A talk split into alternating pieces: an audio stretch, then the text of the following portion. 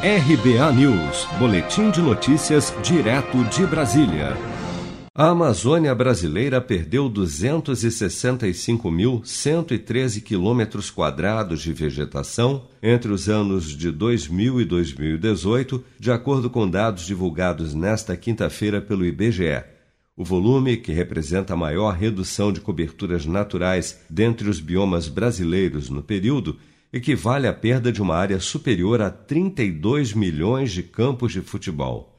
De acordo com o levantamento, parte da vegetação de floresta da região amazônica deu espaço para áreas de pastagem com manejo que aumentaram 71,4%, passando de 248.794 quilômetros quadrados para 426.424 quilômetros quadrados no período de 18 anos a mudança corresponde a 50,2% de todas as alterações observadas na região.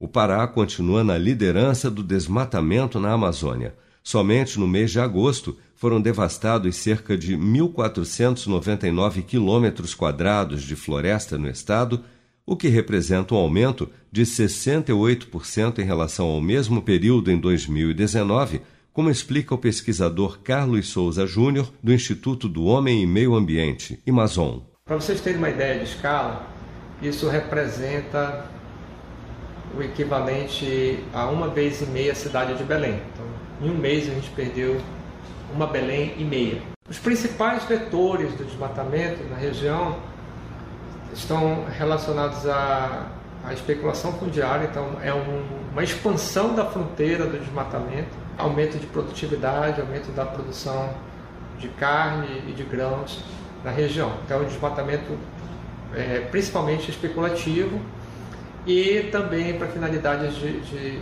de garimpos, com muita invasão de territórios protegidos. De 2000 a 2018, as áreas agrícolas na Amazônia saltaram de 17.073 quilômetros quadrados para 66.350 quilômetros quadrados, uma expansão de 288,6%, com aumento mais significativo entre 2012 e 2014. Segundo o IBGE, após 2012, cerca de 43% das novas áreas agrícolas decorreram da conversão de áreas de pastagem com manejo.